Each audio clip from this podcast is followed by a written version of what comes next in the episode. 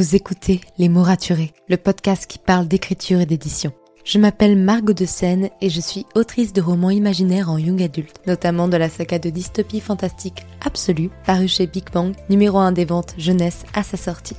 Les mots raturés, c'est le podcast qui donne la parole aux auteurs et aux acteurs du monde de l'édition et qui vous aide à aller des premières idées à la publication de votre roman. C'est aussi une académie en ligne avec des masterclass et des ateliers en live chaque mois.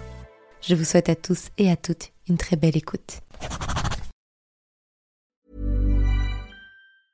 When it comes to finding great deals on mobiles, we've gone beyond expectations at Curry's. Maybe you want the latest Google Pixel 7a. We've got all the latest models on the award winning ID Mobile and Vodafone networks. Maybe you want a better deal. We've got deals on data, trade ins, cashback, and more. See for yourself at your nearest Curry's store.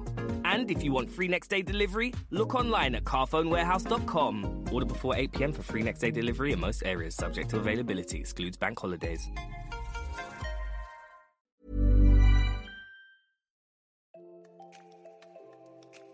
Vous écoutez Les mots raturés, le podcast qui parle d'écriture et d'édition. Je m'appelle Margot de Seine et je suis autrice de romans imaginaires en young adulte. Bienvenue dans la saison 6 du podcast. Au programme, un épisode par jour durant ce mois de janvier pour attendre ensemble la sortie du tome 1 d'Absolu l'immobilisé, mon premier roman à paraître chez Big Bang. Alors n'oubliez pas de vous abonner pour ne manquer aucun épisode. Bonne écoute Hey, bonjour et bienvenue dans ce nouvel épisode de podcast. Aujourd'hui, j'ai le plaisir d'accueillir en anecdoteur Tessa Biette, qui est une autrice queer, libraire et dévoreuse de livres. Elle a passé son adolescence en Bretagne, élevée dans la culture anglo-saxonne et folklore celtique. Bien vite, elle a eu envie de voyager hors de l'hexagone en Europe et d'écrire. Donc elle obtient une licence en langue étrangère appliquée avant de s'intéresser au métier du livre. Elle a toujours parlé d'écriture comme sa forme d'expression la plus naturelle et aujourd'hui, Tessa vient nous parler de santé mentale et de comment l'écriture et le projet autour de son roman l'a aidé à tenir le cap contre son anxiété sévère. Et je trouve que c'est un sujet tellement important de parler de, cette écriture qui soigne, qui guérit et qui soutient lors des moments les plus compliqués de notre vie. Donc, sans plus tarder, je laisse la parole à Tessa. Bonne écoute. Bonjour à toutes et à tous, bonjour Margot et merci de m'accueillir sur ton podcast. Je m'appelle Tessa, j'ai 24 ans et dans la vie je suis à la fois libraire et autrice. Mon premier roman, La bête de Wakefield, est un roman policier dans une ambiance un petit peu cosy mystery qui est sorti aux éditions Fitum le 22 septembre 2022. Aujourd'hui, je suis venue vous parler euh, du processus de création de cette histoire et plus précisément de la manière dont l'écriture de ce livre m'a aidé avec ma santé mentale. La santé mentale est un sujet qui me tient vraiment à cœur et qui devrait être davantage abordé, notamment dans le milieu du livre et de l'écriture, car être auteur ou autrice, c'est un métier euh, mentalement très difficile. Hein On se sent souvent seul, il y a le syndrome de l'imposteur, il y a l'épuisement que crée tout le travail autour de son livre. Ce sont des sujets que j'aborde régulièrement sur les réseaux sociaux, mais aujourd'hui euh, je voudrais parler d'un thème un peu différent, je voudrais parler de la manière dont l'écriture euh, m'a aidé à surmonter euh, des passages difficiles. Pour vous raconter euh, mon histoire, il faut remonter à la fin du premier confinement en 2020. je l'ai passé à la campagne, donc avec ma famille, et c'est vrai que revenir dans une grande ville, entre la foule, l'ambiance angoissante de la pandémie, ça a été vraiment très difficile pour moi, et ma santé mentale a vite décliné.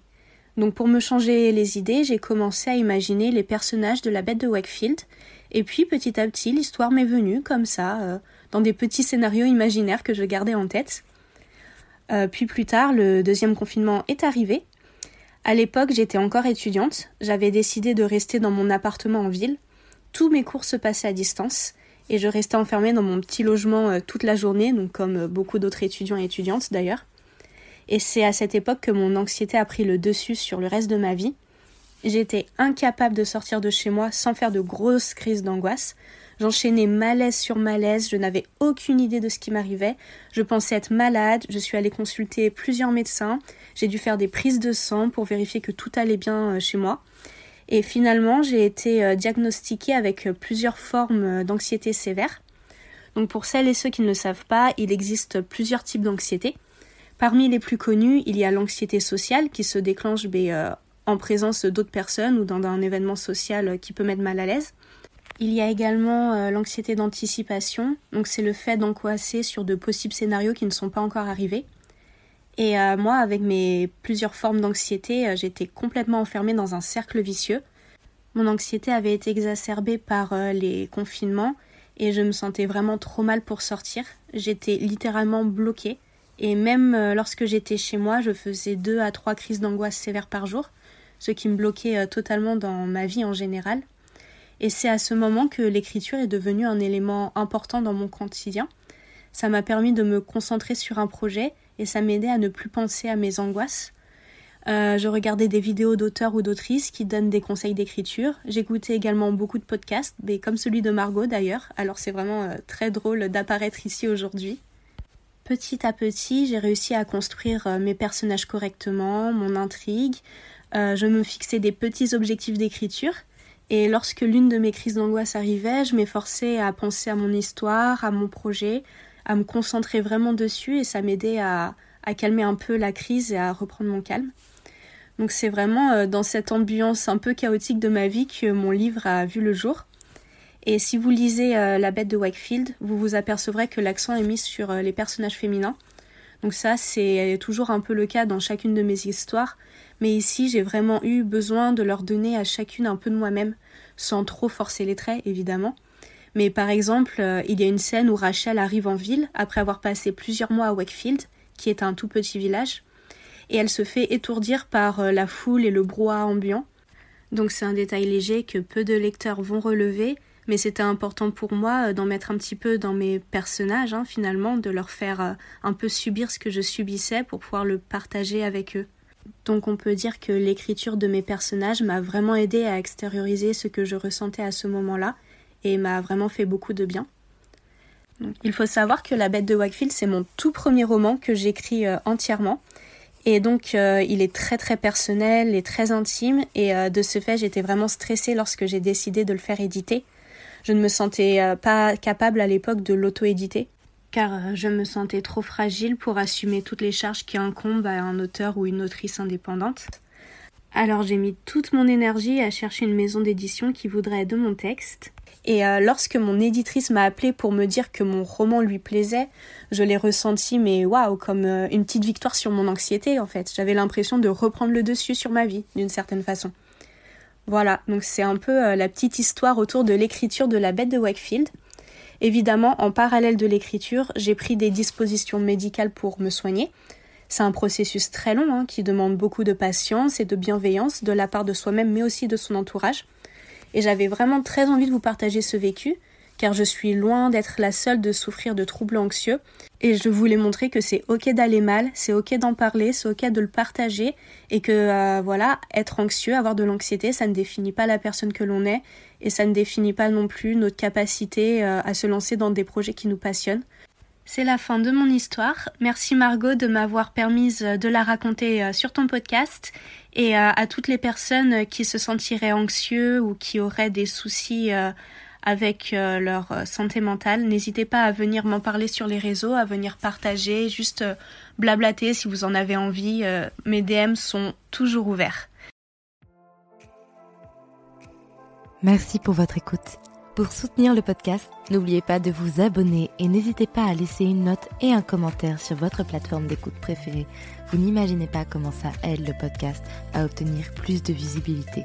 Retrouvez toutes les actualités du podcast sur le compte Instagram Les mots raturés podcast et aussi sur mon compte privé Margot de Seine.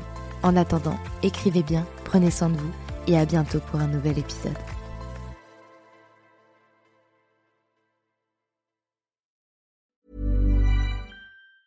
When it comes to finding great deals on mobiles, we've gone beyond expectations at Curry's. Maybe you want the latest Google Pixel 7 Pro. We've got all the latest models on the award winning ID Mobile and Vodafone networks. Maybe you want a better deal. We've got deals on data, trade ins, cashback, and more. See for yourself at your nearest Curry's store. And if you want free next day delivery, look online at carphonewarehouse.com. Order before 8 pm for free next day delivery in most areas, subject to availability, excludes bank holidays.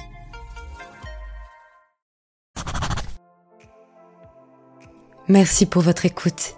Pour soutenir le podcast, n'oubliez pas de vous abonner et n'hésitez pas à laisser une note et un commentaire sur votre plateforme d'écoute préférée. Vous n'imaginez pas combien cela aide le podcast.